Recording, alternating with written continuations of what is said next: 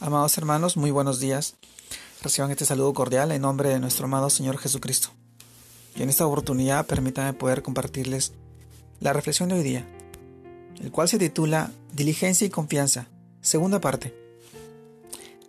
Y en el título de hoy día reflexionamos en el pasaje que está en el libro de Salmos, capítulo 18, versículo 32 al 34, el cual nos dice, Dios es el que me ciñe de poder y quien hace perfecto mi camino, quien hace mis pies como de siervas y me hace estar firme sobre mis alturas, quien adiestra mis manos para la batalla, para entesar con mis brazos el arco de bronce.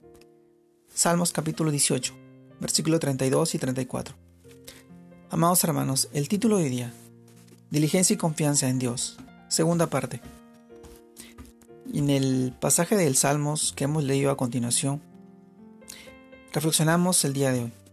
Y es que este precioso salmo nos revela una perspectiva profunda de nuestra relación con Dios, pues nos enseña que Él nos da fuerza, nos prepara, guía y da firmeza para que podamos hacer las cosas con diligencia. Cuando colocamos nuestra confianza en Dios, Él nos cubre y dirige con el poder de su Espíritu Santo, nos ciñe, y si somos guiados por el ayudador que Él nos dio, por medio de la fe en Jesús, entonces no andamos en la carne. Estamos aplicando lo que dice el libro de Proverbios capítulo 3 versículo 6. Reconócelo en todos tus caminos y Él enderezará tus veredas. Así es mi amado hermano, tienes que reconocerlo en tus caminos. Cuando dice quien hace mis pies como de siervas y me hace estar firme sobre mis alturas, el salmista hace la comparación con un ciervo que puede escalar montes muy altos sin caerse o hacerse daño.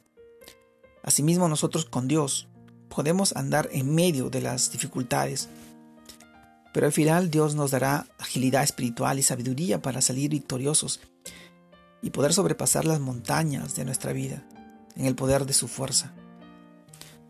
Amado hermano, al término, Él adiestra mis manos para la batalla para empezar con mis fuerzas y con mis brazos el arco de bronce.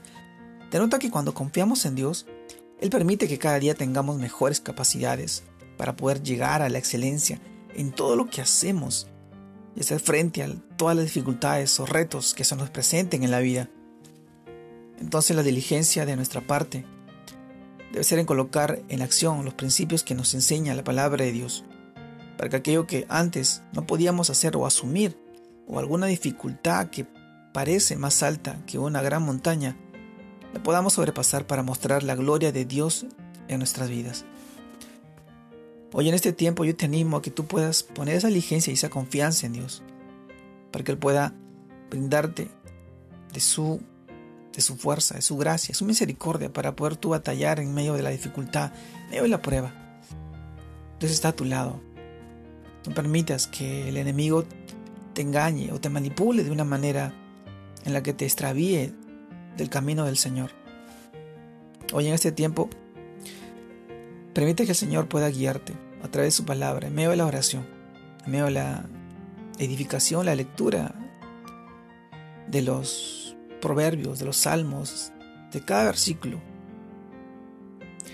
Son tiempos difíciles, tiempos complicados, pero el Señor está a tu lado. Ten la confianza.